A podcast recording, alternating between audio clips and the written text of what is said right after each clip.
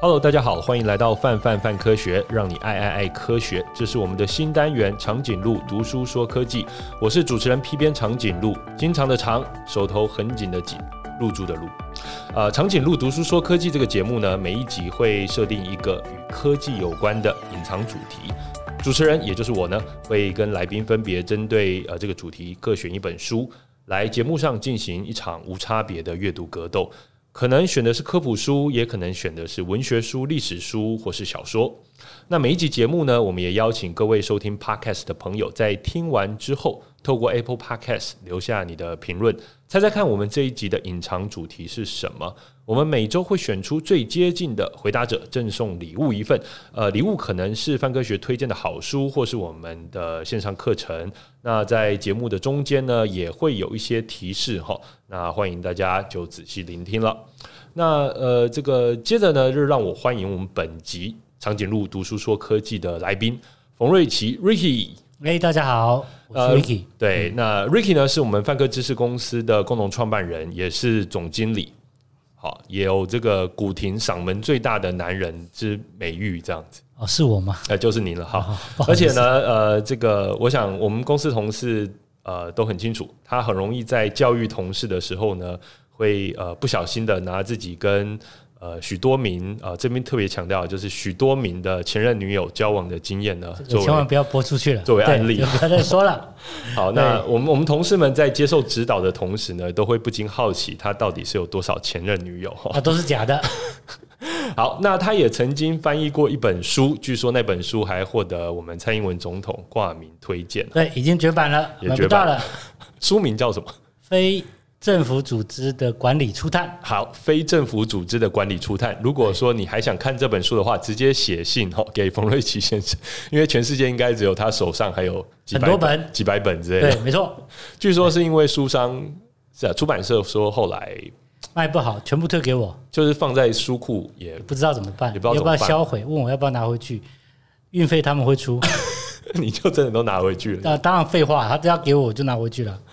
然后你就开始送，是不是？对，我就开始送。而且这本书很特别的一件事情，就是说它应该是目前为止市面上少数，可能是非常少数，由当今蔡英文总统所亲自推荐的一本书。他有写推荐序还是只有挂名而已？他有写推荐序他嗯啊有，写推荐序，对不对？当然啦、哦当然有写推荐序啊。哇塞只不过我很想叫出版社，那时候的确有动念头叫出版社用这个应有再版一次，这再样版一次，再卖一次这样子。 但我后来想想就算了，何必包呢？包一个新封面，这样就何必呢？何必呢？好，对对。不过那也是很久以前出的书了哈，对，那是非常久以前出的书，大概是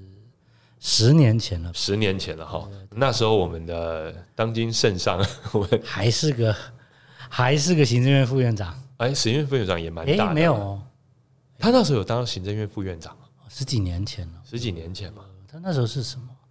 反正我那时候为什么请他，原因是因为他是我们校友会的荣誉理事长。哦，这个伦敦政经学院，是的，好啊，那对当时并没有针对这个学历有任何的质疑的。对，当时候没有人质疑这件事 情。对，只以便到现在，我只要说我这个学校，所有人都会问我说：“真的假的哦你的论文在哪里？”呢？对，我的论文在哪里？好，真是尴尬。好了，好，那那个呃，这个除了刚才所说的哈，那 Ricky 呢，也是一位骄傲的苗栗客家人，啊是也是一位好爸爸。是，好，那我们掌声欢迎 Ricky 冯瑞琪。谢谢。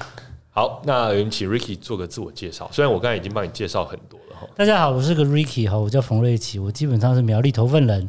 呃，怎么介绍呢？十五岁来台北念书，念台北商专，后来又因缘转念政治，就像刚才讲的一样，我最后是毕业于伦敦政经学院，读的是非营利组织。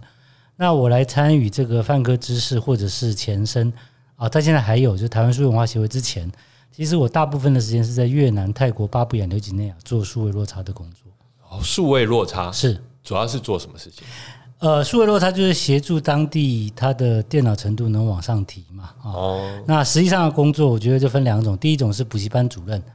有点像补习班主任电脑补习班主任嘛，哦然后你就管 OK 他电脑不一样，你要你要 organize 的，呃，有要要来开上课啊，要开课，因为我有要个找电脑教学室生啊，啊啊，对这是这是一部分嘛。对啊这。是那你我们收不收钱？不收不吧，收？基本上不收钱，基本上不收因，为政府就是台湾政府出钱嘛，在八部两年算是一种外交的行为。对外交，它是一种数位外交的落实具体落实的情况。嗯，那另外这个这我比较不喜欢，这是我比较不喜欢的工作项目了，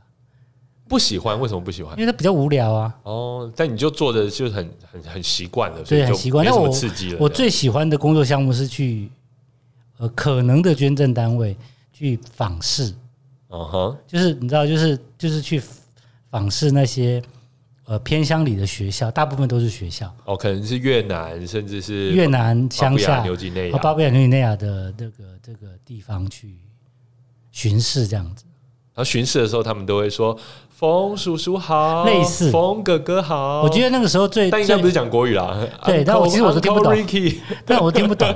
我只是印象非常深刻。我们那时候最常就是坐很久很久很久的车到某一个学校去，然后一开门呢，你就身上就要准备钱。哎，为啥准备钱？你知道吗？因为一生一可能你一开门就有呃五十个或者是一百个的小朋友开始对你唱歌，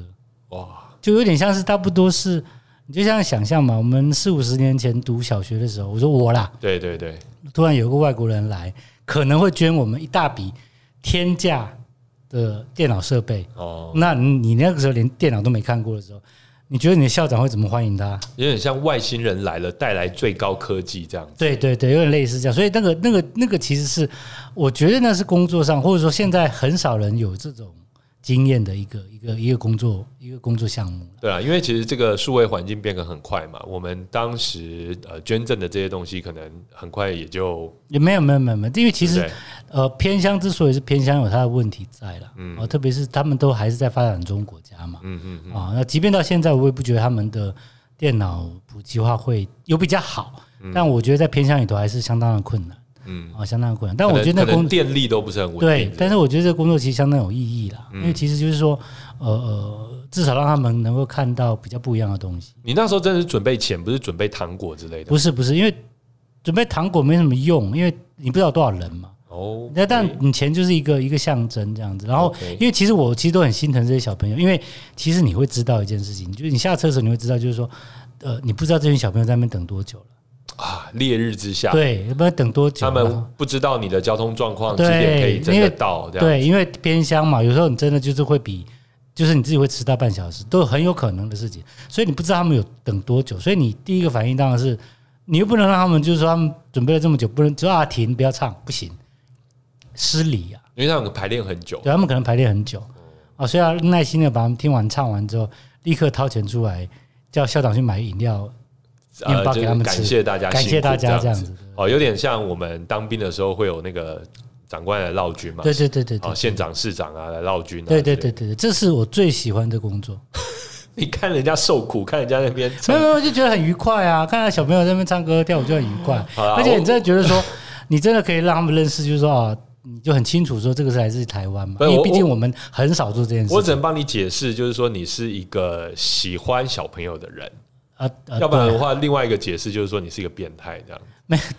就看着小朋友在烈日之下不知道等多久，你还没有，能这就高兴是你工作的一部分嘛，这是你啦工作的一部分可是嘛，国情啊时代也不太一样嘛，不太时代不一样对啊。但是我我相信，要是现在是你你小孩子，对不对？在国小要等一个什么外星市人市嘛长，好等一个市长来来来来学校致辞，然后前面等半小时晒太阳，你要不要投诉？那就要看一件事情，看什么事情？它到底带来什么东西。他就对如果啊，他带来，比如说好，如果市长带来就是说好，每个学生以后有五百万的奖学金可以去美国念书，哎， 等半天我都觉得应该的。所以有个对价关系，就有对价关系当然就好 啦，对吧？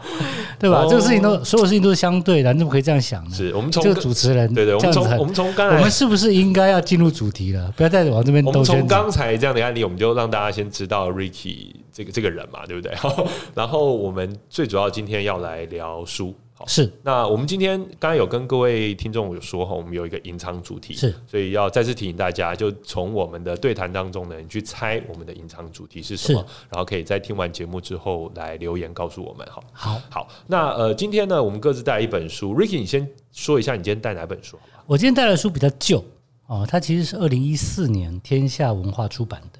它应该是一本书，但拆成，但是天下文化拆成了几本书来出。那我对这个非常有兴趣，其实我看了两三次。它的名字叫《大数据教学与学习的未来趋势》教学篇啊、哦，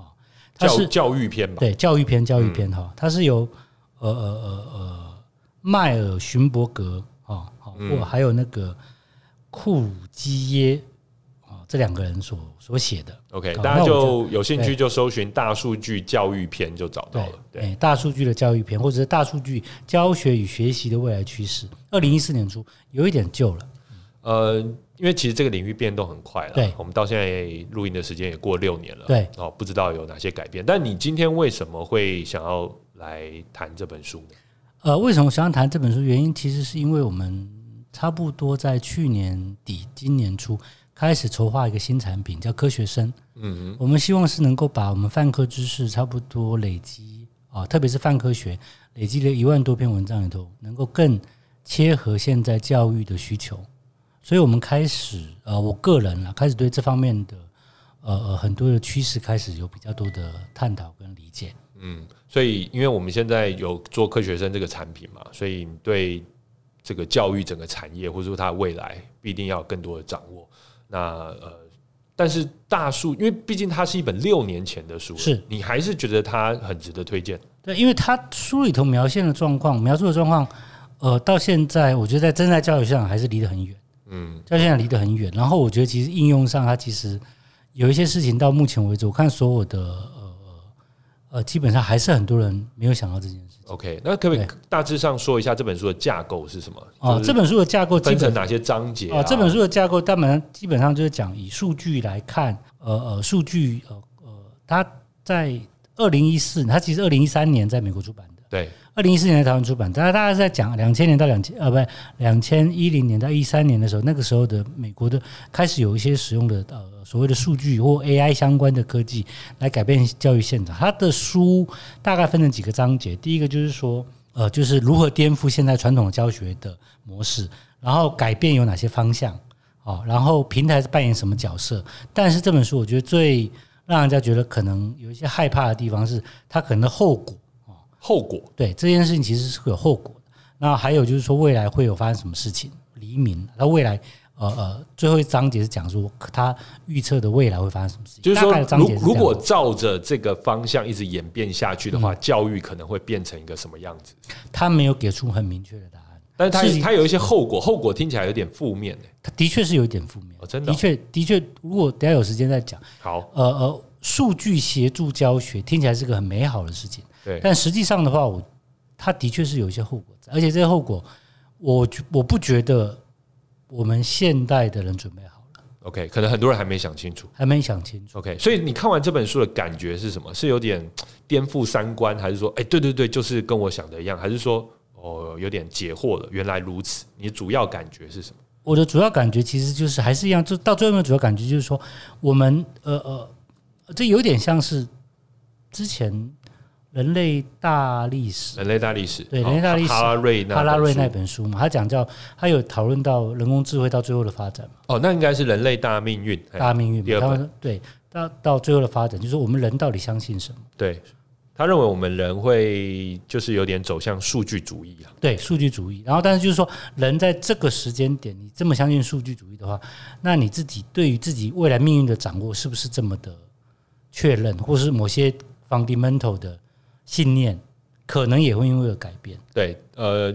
如果要说哈瑞的数据主义，他这个说法的话，就是说我们可能会把呃数位科技。它或人工智慧给我们的答案当成像是神神一祗样，对神对祗对一样对在对膜拜，对对对对，因为我们不知道它怎么来的，对对，对然后但是我们又很相信它，对对对，对好像也没有什么理由不相信它，对对对对不对？对，所以比如说像我们现在 Google 估出来第一个答案，第一我个们选会相信我。们大家就相信它了嘛，就觉得说那他他也没有必要骗我啊，那些对啊他应该是很扎实的。可是，在这个事情，这个事情应用在教育方面的话，就会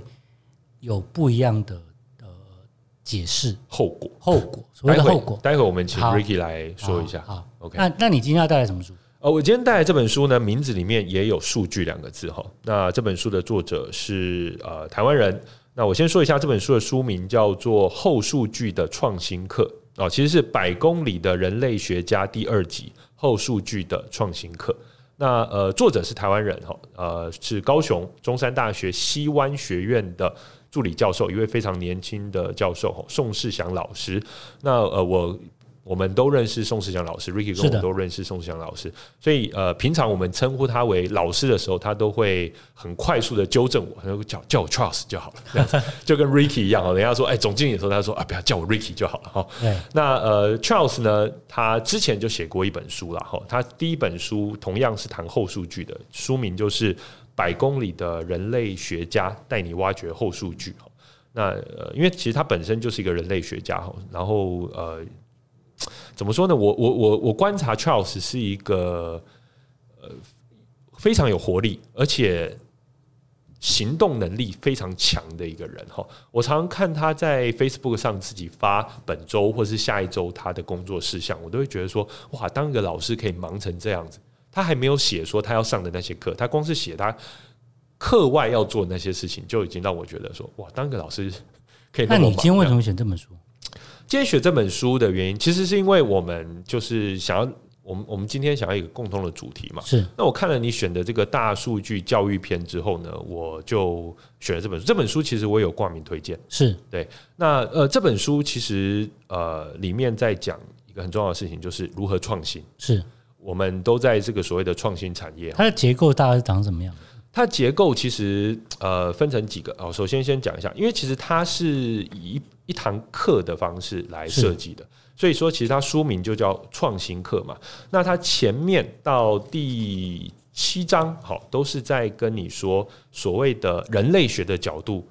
用人类学来做创新，到底要怎么做？人类学里面有哪些方法学？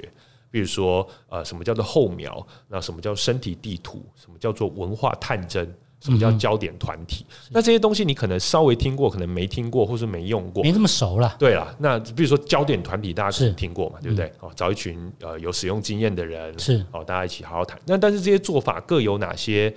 呃巧妙之处，各有嗯哪些呃限制，好、各有哪些优点啊、然后他就在这本书里面很完整的好、来分享。然后呢，呃，我觉得这本书特别棒的部分呢，就是它从呃，我刚才讲前七章，它是先介绍呃所谓的后数据的方法学是哪些，是它从第八章到第十七章，总共十十章哈，都是在用台湾或者说我们很熟悉的一些呃生活上的实例，然后他直接用他的方法学来带你破解走一遍这样子。啊，破解呃，与其说破解，比如说洞察，洞察就是他让你看到这个现象背后，你可以问哪些问题，然后你问这些问题之后，你可能可以得到什么样的答案。其实，他人类学方法有一个很重要的重点就是，呃，理所不当然。嗯嗯，好，他就常讲这句话，理所不当然，就是说，诶，他是这样做，但是你不要把它当成是本来就这样，你要想说他有一个脉络在后面，是那你要把那个原因问出来。是所以他很强调要问一个所谓的原问题，是，好，就是呃元宵节那个元，是哈，不就是原罪犯，是原问题。呃原问题，meta question，好 OK question behind question 这样子，是要问出那个原问题。好，所以说你你看到一个现象，他说现象，他但他不说这个是事实或嗯是真相。好，现象就是呃，因为现象就是我们会观察到观察到的对对某对，种但事可情，可是你不用去强调说哦，它是真的，或者说它是真相这样，对你只是观察到这件事，是那你就针对你观察到的东西，然后开始去问，就说诶，它到底是一个试图什么解释试图去解释，或者为什说么对呃为什么，通常就是很重要，就是说要到比较下一层，比如说他会，比如说这本书之所以叫后数据，相对于你这边讲大数据，就是因为他觉得大数据其实没有办法告诉你为什么，哦，大数据可以给你一个相关性。是好，那这后数据它就是要透过人类学的方式问出一个为什么。那哦，刚才讲说它后面十章，呃，后面十章就是呃有讲了很多的案例嘛，比如说脏脏包是，Ricky 有吃过脏脏包吗？从来没有好，我们就但有一阵子就突然面包店红起来，对对不对？好，就对是巧克力的嘛，裹了很多巧克力粉力，粉然后对吃了全身就呃不是嘿嘿没有到全身啦，就主要就是你嘴的嘴巴跟巴，手哎对手就是都会裹着黑黑的这个巧克力粉这样。哎，张包到底为什么红起来？又或者说我们刚过完中秋节，是好，但很多人烤肉，是对不对？好，那烤肉这种就是说突然变出来的这种中秋节的习俗，好，那到底又怎么诞生的？为什么是它这个仪式可以那么的？端午节诞生不是当初就是有一个烤肉酱广告，呃对对对，那除了这烤肉酱广告之外，除了广告本身之外，它到底打中了人们心中什么的东西？对对对，团是的，圆吗？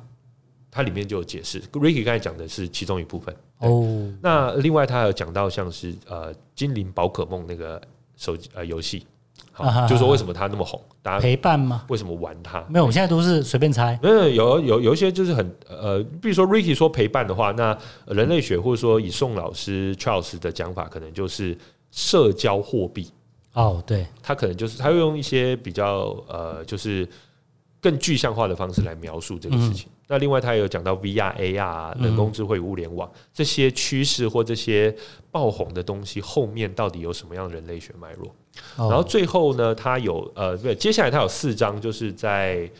这个呃，他去访问一些实际上在做这种用后数据方式来做创新的人，啊哦他们的公司。好，那待会有机会跟大家讲一下里面的案例。然后好，最后它则是有一个工具篇，我觉得这工具篇是这本书最扎实的，也不是说最扎实，就是说最让你觉得物超所值。方法论？吗？呃，前面是方法论，到后面它引它直接给你图表，直接让你可以照着问，然后直接让，因为我们大部分人都新手嘛，是呃，你我都不是人类学家，是绝大多数读这本书的人都不是人类学家，是但是就可以照着它的工具，然后一步一来步把它做来操作。 ，OK，比如说，假设我今天要在我们公司里面要做一个创新的东西，是那我可能可以用它里面的某些工具来做一个调查，是比如说 Ricky 在做科学生，负责是科学生这个产品是，也可以用它里面的这个工具来跟使用者调查一下，跟老师调查一下。我觉得是其实它提供的这个框架非常非常不错，是对，呃，用不用得上是一一回事啊，但是你看那些问题就会发现说，哎、这些问题我都没有问过我自己，是，好，我觉得的确是蛮不错的。好，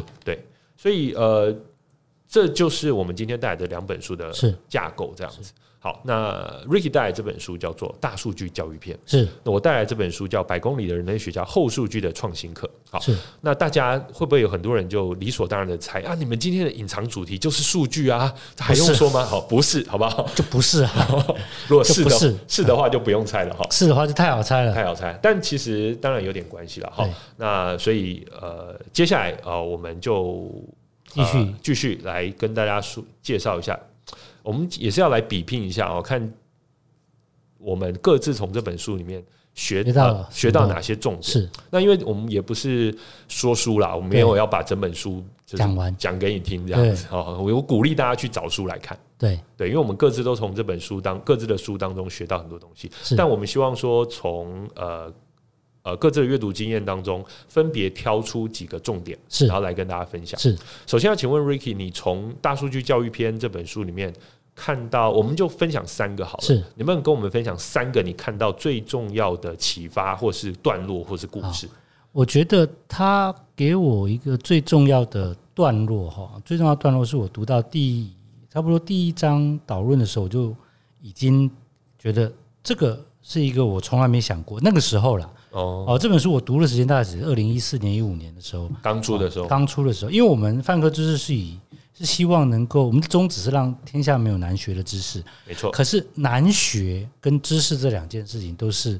都是一个很大的事情啊。怎么样学这件事情是我们应该应该呃应该要特别关注的哈。其实我们一直最挑战的就是，我们虽然尽量让我们的文章各式样的内容做得好看、好看有对趣，有趣，但是料实际对不上对让人家能够读懂，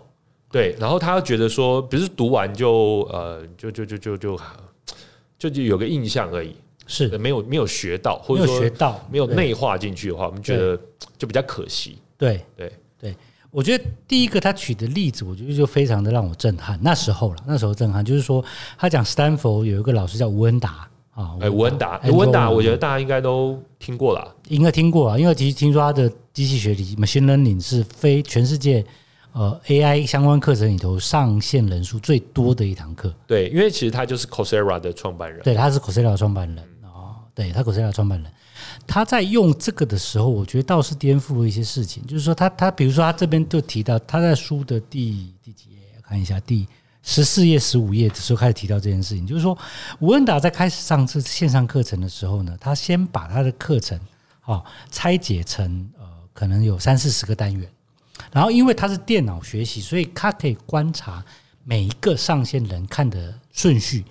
好，哦还有他花的时间。那当然，每个单元后面都有一些问题，所以他可以知道每个单元所有人学的东西。所以他基本上不用学生说你今天要按照我的进度，而是说没有嘛？他一开始的时候，一开始的时候他是他是觉得学生应该从第一单元学到第四十单元。哦，他一开始假设是这样觉一得，开始这样子觉得，可是他后来就发现几个事情，就是后来发现就是说，大家上第一单元、第二单元、第三单元都没什么问题。他可是他从后台数据看到，很多人在上第三单元的时候跳到第跳到第回呃不，很多人在上到第七单元的时候跳回了第三单元。当然，诶我这是举例啦，嗯我让他举例就类似这样的状况，类似的状况这样很多，他才发现就是说，原来他第七单元的时候，的确在某个的确大家对第七单元的某个东西比较不熟，那这个东西在第三单元的时候曾经有很比较描述的呃比较描述清楚的讲过，嗯所以他这边就让我想到一件事情，就是说，对啊，我们其实每一个人的状况都不一样，嗯就每一个人学习状况都不一样。那为什么我们现在教育的场景，哦，教育的场景，还是说，哦，我们无论说什么样的人，哈、比如说像我儿子或者我自己现在去上学，无论什么样的人，什么样的背景，基本上大家还是二三十个人住在一起，然后随意指派老师，老师讲同一套东西。对啊，而且然后通常都是同一个流程嘛，对，同一个顺序流程啊。当然，你去考究这件事情，你就会发现现在的学生组学校组织基本上是差不多是工业时期那个时候所建构出来这种对学校组织。他们其实最重要的一件事情是训练出像工厂作业一样的水准。所谓的国民基本教育，基本上它最后的目的也只是培育说，呃，所谓的小学或者中学，那基本上也就是说啊，你一个工人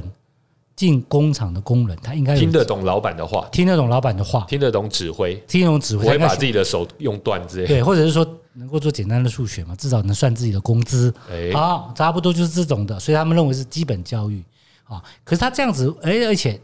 两百年前或到现在为止，其实我们能够呃呃提供的呃科技也是有限的，它其实不太能够做到呃呃所谓的呃适性化学习。你是什么样的人，在什么样的时间会学，适合什么样的腔调，灌什么样的东西给你。我觉得那个在孔子的时代，或是那个柏拉图的时代，吼，那时候学生大概就十几个人，十几个人，围也在许身边之类的。对，但是那个其实也有一个问题啊，为什么只能是孔子，不能是其他人？对，对吧？为什么只是孔子？不不，为什么只是柏拉图？不会是一个呃呃呃呃，比如说是一个大美女之类的。就全世界能受教育的人也就那么多，哦对能而且还教有一个时能间教点的人也就那么多还有一个时，还有一个问题是什么时候？什么时候？什么时候？几件事情是说，第一个，学生什么时候学什么事情，这第一个；第二个是，其实讲实在话，每一个人的生理时钟都不一样啊。呃为什么一定要逼人家早上七点来上对学，或者说一定要呃五点就要下课放放呃啊下课，下课或者说晚上还要补习？对，，中午还要睡觉，对诶为什么？对啊，这个事情其实其实从 in a way，其实你从另外一个地方观察资讯科技，你就发现这个事情已经不太一样了。比如说，你从购物网站看到的东西其实是不太一样的对，啊。购物网站，比如说你如果常常在阿玛总买东西的，阿玛总知道你是谁，你喜欢什么价位的，对，或 Netflix 他知道我们几点可以对追剧，对，不几点会追剧，他会然后推，假日什么时候会把它追对，完？追完的，或他是不是那个时间点会推给你嘛？对啊，对然不对后比如说大家现在听我们 Podcast， 对，我觉得 Apple 或 Spotify 一定很清楚你什么时候会听泛科学的 Podcast，你什么时候会去听呃这个呃台通啊，或或是百或者灵是果百的灵果，百灵 Podcast，果，对。对对，那我觉得在教育现场，其实就是基本上，其实在很多的地方，比如说手机已经可以做到非常多的事情，可是，在大部分、绝大部分的教育现场，这件事情都没有发生。对啊，就是我们所谓的呃这种适性化推荐这种事情，嗯，在各行各业、各式地方都已经发生了，但在教育其实都还没发生。其就实是嗯像这次疫情，对不对？很多人都说这次疫情会加速我们呃所谓远距教育或线上教育的转型，是会吗？ 如果以 Ricky 你刚才讲的那样子，我觉得这件事事情性化，我觉得也还好，它不也是没有真的发生。因为它其实牵扯到两个问题，我觉得牵扯到两个问题。你事情化教育要牵扯到，要能做到，我觉得要有三个主要的东西。第一个，你要有海量的使用者资料对，啊，我觉得现在没有人在收集这个资料。就是你这个学生，比如说我儿子啊，今年八岁，小学两年级，是他过去喜欢什么这件事情，没有没有一个统计的资料。他在各个学科之类的成绩到底怎么样，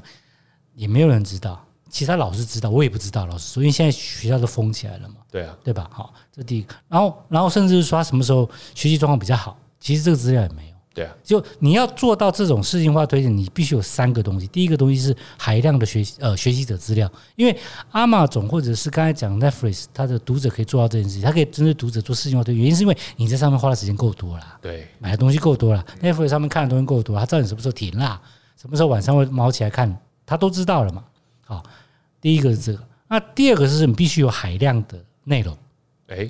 你互海相有有用户的资料，然后也有内容去对了，你才不有断的 match 搭配，嘛不断不地断搭搭配，配嘛，对不断搭配，你要海量的内容嘛。那你说现在的呃这个线上教育平台有没有海量内容？有，in a way 是有，但是真的有到这么海量，我觉得还是没有。嗯啊，然后那当然最重要一件，中间那件事情就是平台的哦所谓推荐引擎的对搭建对啊这种事情，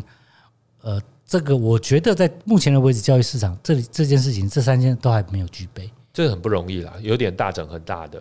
可能性哦。可能性。大所以我大的其实平台在这个情况，在这种在这种情况之下，我觉得呃，现在大胆预测，可能 YouTube 可能有办法做到这件事情。哎，就是他切入学习，因为其实很多人本来就拿 YouTube 来学习，对，哦如果上 YouTube 学习，如果 YouTube 切入学习这件事，我觉得是极有可能，而且我觉得他正准备这么做，因为它是一个巨大的市场。对。不过其实他很快就切入音乐了嘛，就是对啊因为已经很多人在上面听 MV，对，啊他很快切入音乐嘛对对。但对可是我觉得音乐，我据我所知，教育的市场其实比音乐市场大很多。他有 YouTube Kids 嘛，对不对？对，现而在且他应该是注意到我儿子在看，所以他特别推荐 给我。我觉得大家如果呃，对啊，因为其实比如说你看那小孩子看的类型哦，我觉得 YouTube 应该那个演算法肯定很敏锐的可以察觉到，废话都，在看一些那个开箱玩具啊，或者对啊，什就么是怎么会有一个账号同时在看呃，比如说像我的账号，同时在听一些奇怪的音乐哈，然后看一些听古典乐，然后又看开箱玩具之类的，不是开箱玩笑，马里奥，马里欧啊，人或者家是那电个玩的，对，，或者是或者是呃那个什么嘞，粉红猪小妹，哎，对。哎，粉红猪小妹哈，那你一定知道说这里头有个小孩嘛？对，好，我们先回到 Ricky 刚才跟我们讲的，就是说吴恩达他的课程，对他其实他后来按照学习者的东西来调整这件事，让我觉得很很 shock，而且因为以前老师不太可能做这件事情。他也没那个技术，也没那个技术嘛，他顶觉隐约感觉得到，他可能这个地方要修，可是那个东西是缓慢的，对啊。对不对？可是如果可是缓慢也不太确定的事情，比如说你今天你你课堂上四四十个人或一百个人，对啊，你也不会为了某个学生哦你你或今天为这二十个人做这个改变，那其他八十个人怎么办？嗯，那这是我第一个觉得比较比较比较比较呃呃呃大开脑洞啊，对就是可这能五六年前的时候第一次听到这个时候，哎，对吼，为什么没有？嗯，就是他在商业领域有了，但是在教育领域却一直没有。对啊，而且我我讲实在话，每一个家庭的支出在教育上面是不会少的，对啊，它是一个更大的市场。的确，对，而且我觉得这你讲讲讲更深一点，就是说这个教育的，它不是教育的事情，是关乎到全人类的未来。可是我反过来问一个问题啊你，说就是针对这个案例，其实很多人会认为教育其实它同时就是它除了学习这门知识之外，它有一个跟其他人交流的一个必要性。对也就是说，假设他今天没有办法按照同样的进度，而是完全是很个人化的话，嗯会不会就丧失了那个群体感？不会啊？如果今天人非常多的话，他可以跟他同一个进度的人交流啊。哎、你就是说，像比如说线上课，可能你是几万个人同时对在啊上课，了，对啊，你就所以可以永分远都会有在同一个进度上。对，不同人进度的人啊。对啊，所以这个这个问题比较少，但是我觉得这里头牵扯到一个问题，就是线上课跟实体课怎么样搭配这件事情。那其实我们自己做线上教育或者类似教育的事情，都可以知道一件事情：，线上课其实实际上的完课率其实非常低，就是大家买了课不一定会，放了也不一定放得完，就是就算你没有认真听，就在那边播，你也不一你定也不一定播得不一定完。按那个 play 键这样。对，就是 play 键，你可能放了第一堂课、第二堂课放完了，第三堂课你就不会想放。不过老实说，我们也讨论过这件事情啦。对我们也买了一大堆书啊。对啊，对对你对书对也不一定翻的啊，对，翻那完个这个，因为线上课是有完课率可以追踪到，书就不知道了。对啊，我们办公室有非常多我们老板买的书，都很新呐、他真的有看，但啊我们不一定有看。 他会说：“哎、这个这个要看，这个要看。对，那是少数少数他拿出来叫大家看的，我确定他有看，他拿给我了，他有看完。但是我讲的是”他放在那边也不一定。对， 这个是我们也不知道啊，对吧？对吧？对吧？对那第二个是我觉得比较好玩的是，他其中有提到一个小女孩，他说小女孩一开始啊哈，一开始她追踪追踪这小女孩，她成绩不是很好。你这样讲起来恐怖哎、追踪一个小女孩是这样，有没有就追踪他的学习成 果啦？哦，学习成果是是啊啊、都不是很好。可是，在某个时间点过之后，他就突飞猛进，变成第一名。哎、嗯，可是这个案例告诉我们什么？这案例告诉我们，就是说，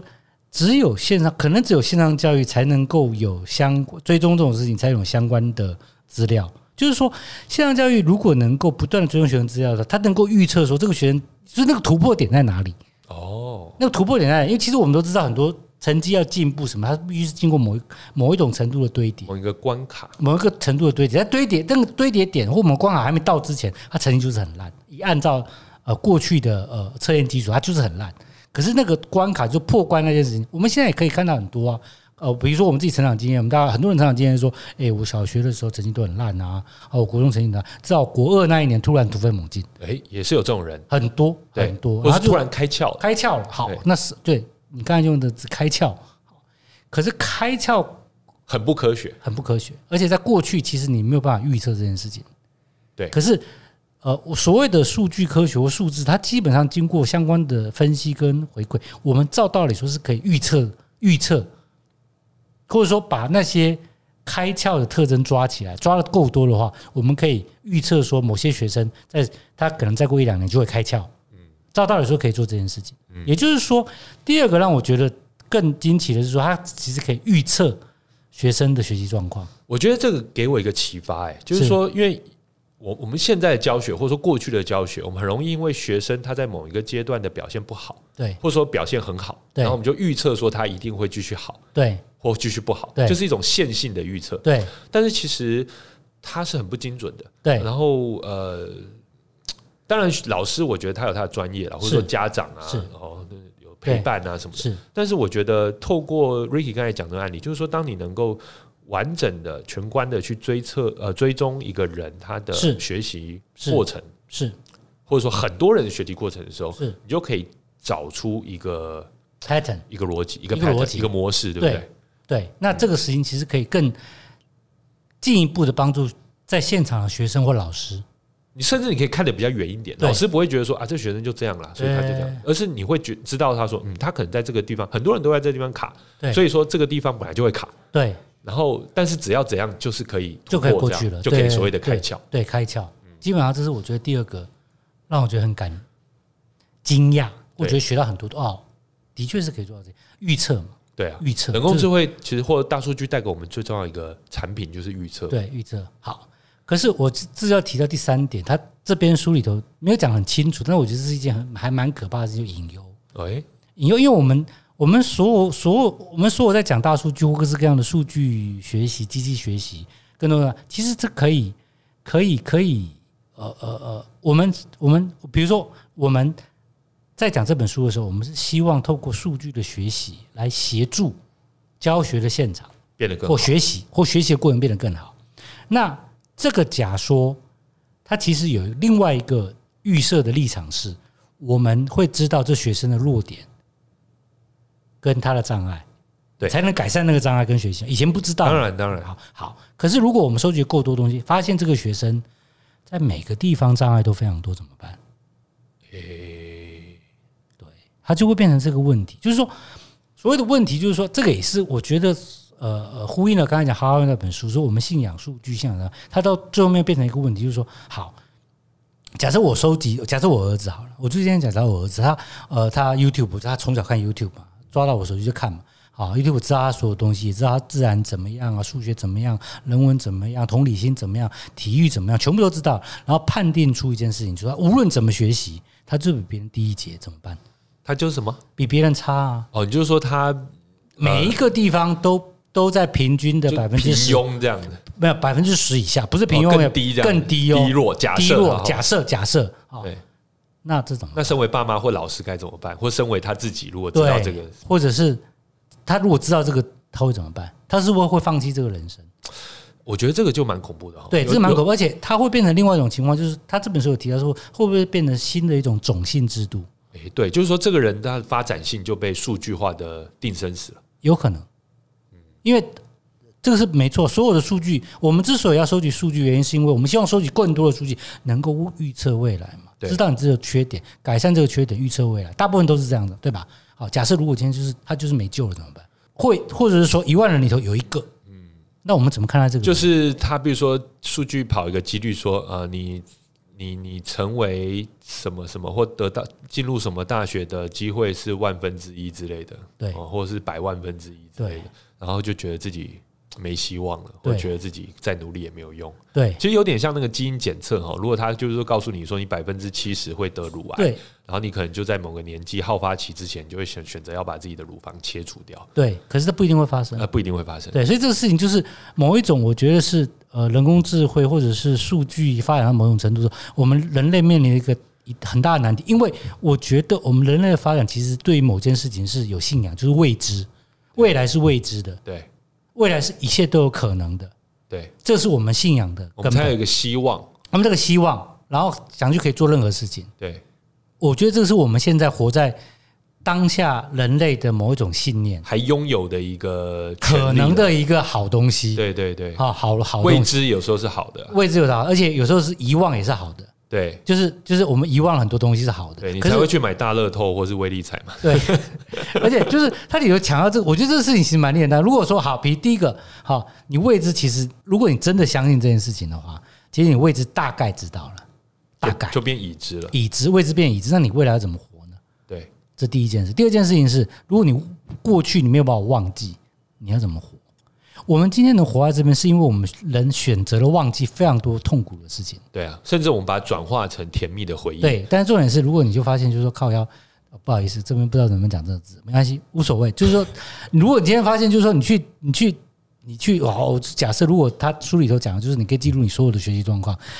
每一个科目学习状况都可以记录，然后你去面试的时候，他。老那个面试者就说：“你幼稚园到国小三年级，你的数学真的有够烂的。那大家这数据研判你数学就是不行，所以这个工作需要百分之八十的数据处理，你没有办法来做，你怎么办？就是这个是我我读这本书，其实脑袋里头不断就是人工智慧带来这么好的东西，但是它它会限制非常非常多。可是你不觉得这 Possibility 这很像我们最近呃，台湾也有很多人在讨论所谓的嘖那个履历，也就是那个叫什么学习 履学历，习履历。对有些人在讨论说这个东西会不会就也是很恐怖啦，就是说让呃我们说比较弱势的孩子，他们可能没有办法去让他的学习履历变得比较丰富、多才多姿、好看。我们只是假设，我觉得那个还好，那个还好啦，那个还好，原因是因为我们是假设，就是说他的学习履历并不是他真正的情况。嗯哼，对吧？因为我们是假设说，我们刚才假设说，偏乡的小朋友因为没有资源，做不做做出不好的履历，对，这个是还好。嗯哼，哦好，但是我们今天这本书，我说我我今天要讲的是，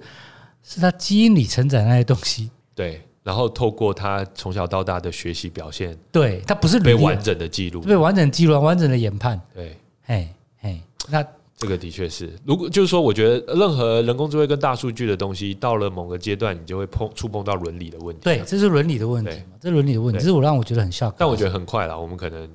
就就我觉得提早想这件事情是应该的。呃它的确也在慢慢发生当中啊，慢慢发生当中。因为其实你看，你知道吗？这事情我刚才讲这个过程，让我想到我之前看到一个案例，在中国大陆，因为大部分人都在淘宝买东西，所以人家在讲说你要选女朋友哈，怎么选呢？看就他这样购购物车买了什么？但看到购物车买了，不是看他推荐你什么。哦，对对对，推荐你什么？就是你看，你就把他的主页打开，他自己个人的话主页打开因来为他那个那个引擎会推荐，推荐嘛。就第一个是说，你看他的样式嘛，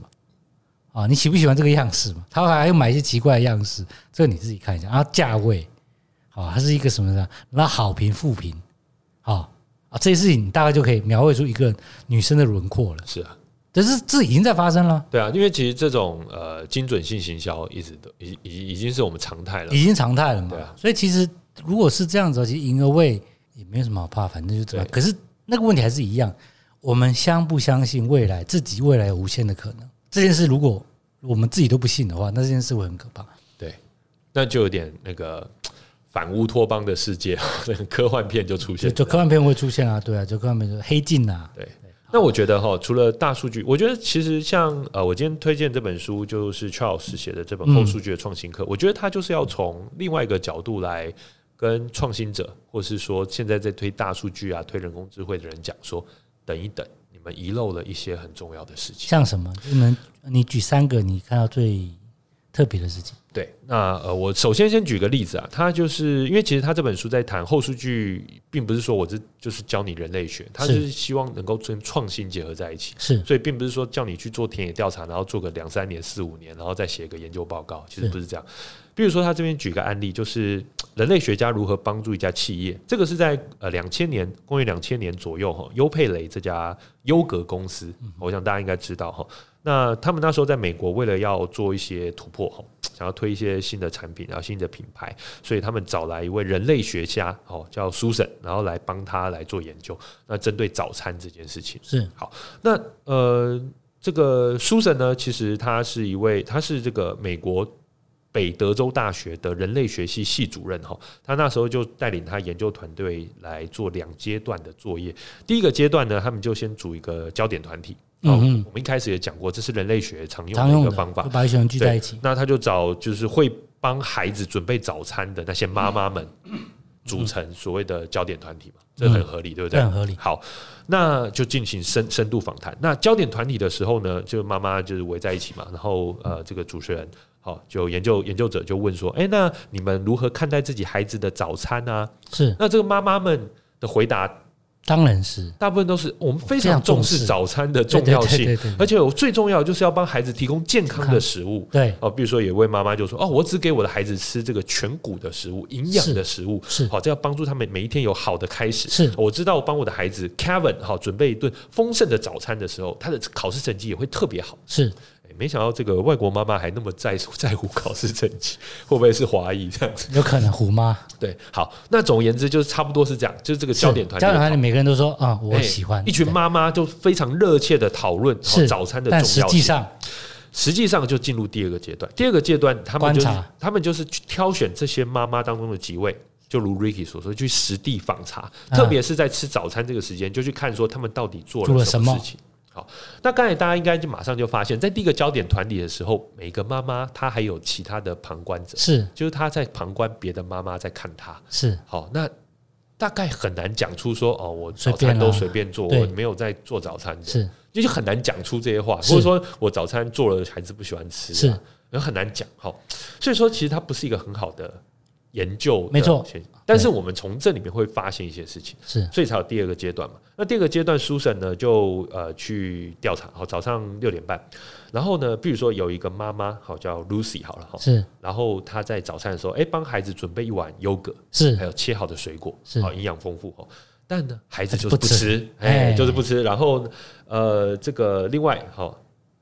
他们就发现说，哎，因为早上六点半还太早，那孩子根本就不饿。是然后呢，这个老公呢，则是干脆直接缺席，他没是有在家里用餐。是然后那个 Lucy 这个妈妈就只对 Susan 哈、这个人类学家说啊，我们我我先生其实你们到之前就出门了啦，是然后他从来就不吃早餐的啦，是哦很正常。然后呃，然后他就对着自己的孩子说啊，但我确定我的孩子会吃，来杰克快点来吃早餐。 是，然后就整个就是很也是一个观察对改变了对观察改变的现象这样子，对哦对对对，所以这个书审，哦我们人类学家马上就发现，虽然说他呃邀请来焦点团体的这些妈妈，或者说呃他实际去访查的这位妈妈，都非常重视健康的早餐，也愿意去准备，但现实跟他们讲的或他们所期望的，通常是两回事。是那呃，另外呢，他有观察这个孩子呢，比如说呃叫 Kevin 还是 Jack 哈，就化名了哈。他们其实通常看那个股片上的盒子就不饿嘛，所以就呃就玩一下，就然后也没有吃，然后可能里面就是牛奶的颜色都变了，他们也最后还是没有吃这样子。对就混了什么果酱啊，混了什么东西在里面这样子。然后除此之外，他还跟着这个小孩子去上课，是他就发现说，哎、小孩子十点左右肚子就饿了，所以呢就打开午餐的饭盒，是哦、有带饭包，饭包到学没有，校。他都带三明治，在美国都会带，呃，我不知道，反正他这个案例里面是带带饭包，然后就偷吃一点东西。是好，然后呢，呃，还有他呢，他们那家的爸爸也是一样，他就是早就走，然后就七点的时候就去呃商店、咖啡店啊买咖啡啊，或者吃一根香蕉这样子。嗯好所以说，其实在这方面，他就发现说，哎、其实现况就是他优佩雷就知道说，在现在的美国哈。因为妇女有很多也进入职场了嘛，所以说其实呃，大部分人也没有时间好好在家吃饭，是很多人都边走边吃。然后呃，另外呢，就是这个妈妈也会有一些压力，是哦，像刚才讲的，就是说得得得在乎其他妈妈甚至是长辈的观嗯点哦，其实其实在美国也会这样子哦，是所以呃，然后加上呃，爸爸不一定在家里吃，孩子可能还那时候还不饿，然后通常有时候会是走着边走边吃，很多人都是就是早餐吃一根香蕉，因为它是可以边走边吃，然后还不用包装，因为它是本身是带包装的一种对水果，对，所以说就发现说，哎，重新切入一个早餐的切入点，就是说，是哎，第一个要可以带着走，是然后呢，再来就是要这个就是要有办法妥善运用时间。第二个就是要能够吸引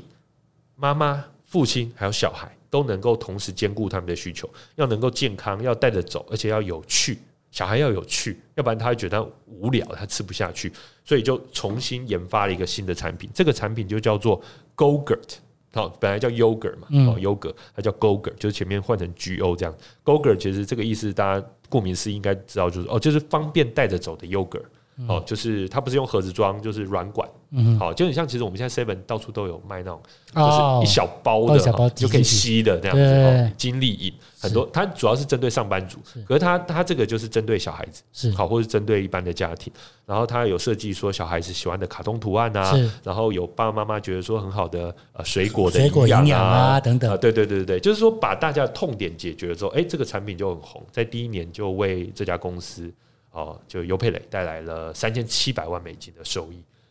所以说，可其是实我是我到现在没看过，呃，我不知道在台湾有没有做，可能在美国，哦对，但台湾可能不一定有这个产品。台湾这种随身带的产品其实卖的都不是说顶好了，嗯，对不是说顶好，对，所以呃，不过针对就可能在台湾的脉络不一样，对因为台湾吃早餐店太多太多了，对，所以说可能你同样的调查在台湾，可能爸爸妈妈可能都说啊，就早餐店买，嗯或者说昨天买个面包、就就当早餐，就是说解决方式不一样。所以他第一个案例讲的是用人类学的角度去观察一个现象，对，或者说它可以帮企业解决一些问题，或者说是找到一个创新的一个一个切入点。是大概没有办法，就是说有时候我们创新的时候，就是想说，哎、我们要开发一个新产品，是然后就会从我们自己呃开发者啊或者是产品经理的角度去然后切入啊就就就要做什么就开始做了是这样。但通常没有做对于这个使使用用者者整个环节做一个很好的了了解。是如果说他没有去连这个小孩到学校的状况他都去观察，嗯或者说他那个家庭爸爸到公司的状况，路上买了什么。或者说吃了什么香，吃了是香蕉，香蕉嗯或者是不是苹果，而是香蕉。他连这些都去调查进去，因此他知道他要那个在乎痛哪点些是什重么点。对，对我觉得这个是我觉得蛮好的一个案例。嗯对，那另外一个案例呢，我想要呃分享的就是，我觉得这跟教育也很有关系。这个是一个丹麦的案例哦，是这个案例叫做身体游戏专案，是其实是丹麦政府他为了想要呃鼓励儿童还有年轻人更愿意去运动。是好，就像我们泛科学，我们想鼓励大家就是学多习阅更多读科学嘛，多阅读。好，所以我们才做这个节目。那是呃，丹麦这个呃计划是希望说更多小孩呃年年轻人可以去运动，来降低肥胖的比例哈。所以哎、诶那我们就直接找小孩子来参与设计过程吧，对不对？大家就会觉得说，哎、这样想是很好的，对不对？就觉得还蛮正面的。所以后，而且他办了两次工作坊哦。好，那第一次工作坊呢，他就是请小朋友自己用工具来做出，哎、自己会喜欢什么样的游乐园。嗯哼可是结果工作坊的成果差非常糟糕，小孩子在做的时候很快很开心，但做出来的东西都不能用。为什么好，没有，这这是第一个嗯第一个过程。好，就是说做出来的东西其实没有什么创意，是就做的东西跟原本的差不多。多哎哎那第二个工作坊，那就换个方式好了，那我们就带小朋友到真正的公园，然后是设计团队就让他们用现场我们提供的各种道具是，那你可以发挥想象力，比如说你要在这个溜滑梯上加什嗯么啊，或者说你要在这个玩具或者在这个游游乐用工用具上面加什么，或设计出自己想象中的新游戏。这过程中，小孩同样玩得非常开心，然后公园也被加入了很多的新玩意。嗯哼可是最后呢，他们对于他们设计出来的东西没有任何兴趣。嗯哼好，这所以其实是刚才讲的优佩雷那个是一个相对成功的案例嘛，是那这就是一个失败的案例。是这个失败案例是要告诉我们什么？就是说，我们可能就是说，在做这种所谓的设计的时候或创新的时候，有时候我们会觉得说，我们用人类学的方式啊，让呃这个实际的使用者来参与创新，但是我们忘记一件事情，就是说对小孩子来说，哈，他们在不管是第一个工作坊还是第二个工作坊，他们都很享受在玩对他们都很享受中间在玩，玩的过程，可是他们并没有在乎说我做这个东西之之后别人怎么玩？别人怎么玩，或是未来是要复制的哦。对未来是要用到其他公园的、哦，或者说你要再玩一次，你会想再想玩吗？对就是这他个重没有在点想这件事情是的。所以说，其实就是呃，在思考的时候，呃，就是说设这个这个专案好，在设计的时候没有想到这些事情，所以最后做出来的结果就不能用。所以说，同样就是我们也不要觉得说我们想要创新，然后就觉得说呃。找找这些使用者啊，然后让让他们在这个情境里面啊做这些事情，然后就一定可以有好的结果。那最后呢，我再分享一个他呃去 BenQ 采访，哦，他还有去 BenQ 他采去访， BenQ 采访，可能就是在 BenQ 其实是有这样子的呃使用者使用或设计思考的团队。对对对对对，那，BenQ BenQ 我想大家知道哈，BenQ 有做呃荧幕啊，有做投影机啊，各各式种各样的东光西学这种对产品哈。那这边讲的就是一个投影机的产品，是它就是呃他们应用一套心法，这个心法就四个字：人、机、环、流。那嗯人就是使用者嘛，嗯哼，好、利害关系人。那呃，他们就是观察到一个情况，就是说，哎、在台湾不是越来越多人在露营嘛，对不对是？那露营的时候呢，晚上，哎、那大家要干嘛呢？或者说，露营的时候有没有可能让 BenQ 的产品在里面出现？是所以他们在想这件事情。好，所以他在挖掘这件事情，所以他就先想人。好，然后他就在网络上啊找了很多的资料啊，然后直接去露营用品啊、去户外用品啊、哦的这些商店啊，直接去跟呃用品的这些消费者、露营的这些玩家去对谈，然后就发现，哎，比如说他们平均是多久去露营一次，然后一年大概露营多少次，嗯然后特别是呃这个录音的时候在比干较嘛？热衷，或者说他有自己的设备的，是还是他是用租的是等等。然后他们会发现，他们假设在晚上的话，会有一个很大的期待，就是说他们很想在晚上一起看影片。嗯哼，对，然后想说，哎、那 BenQ 是做投投影机的嘛，嗯他们可以针对这个去切入一个市场，然后他发现说，哎、这个使用者大概是什么样的群？哦，当然都是有小孩子的家庭啊，然后跟家人或者说家庭与家庭之间的社交活动这样子。好、在户外搭帐篷啊，搭布幕，好、所以他发现这件事情，然后再来就是想机器人机嘛，好、第二嗯个就是机，他发现说大部分投影机的缺点啊、第一个就体积过大，第二个就是线材很复杂，对你在户外那种环境，通常然后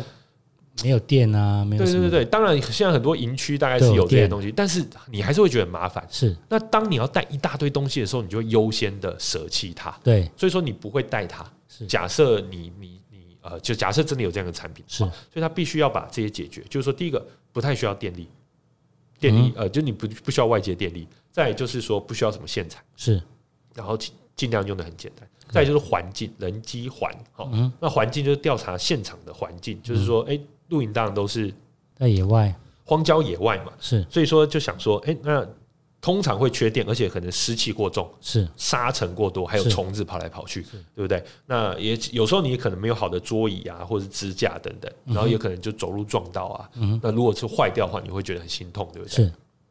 再来就第四个流，就是整个使用使者用的的流程没错，在这个使用者流程当中呢，他就发现到说，其实你除了在那边用，你带去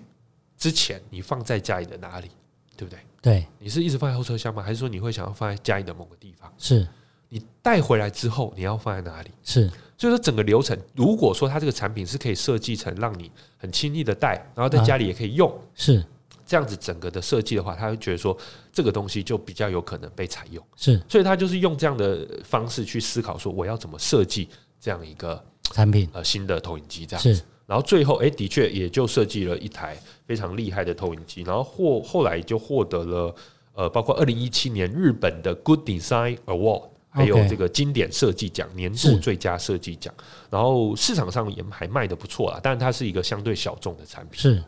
我觉得这也是一个呃，从人类学或从设计思考的角度，帮助所有创新者。或哎、者我在很好奇一件事情，他里头有没有讲到坏的坏的案例？你说啊、这里面有有比如坏说的案例？不是我的意思是说，有没有那种东西？因为我觉得就是，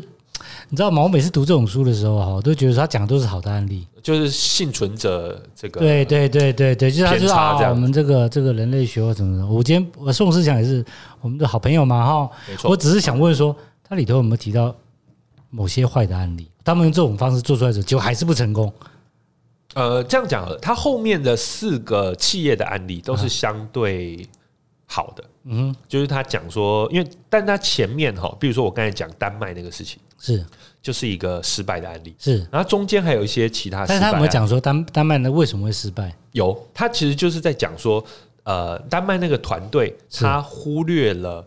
孩子在这个过程当中他自己给自己赋予的任务跟角色是什啊，么，他以为他是去玩的，对他对他来说，那时候去玩是对他最重最要的事情。是是是是，而我们也不是我们，就是说丹麦那个团队在操作那个过程当中，其实也很鼓励他们认真去玩嘛。是好，就觉得说，哎，玩的越开心，得出来结果可能越好。是但其实不是这样子。啊，对，那就是我觉得是这本书里面有讲到的一个呃，算是失败的案例。他也透过这个失败的案例，Charles 提醒我们说要注意哪些地方。可是这另外个它会不会里面变还得有有一一些点后见之明？其实通常怎么讲，你很难说你在操作之前，然后对啊所有都想清楚。对啊，对，所以说，呃，我觉得，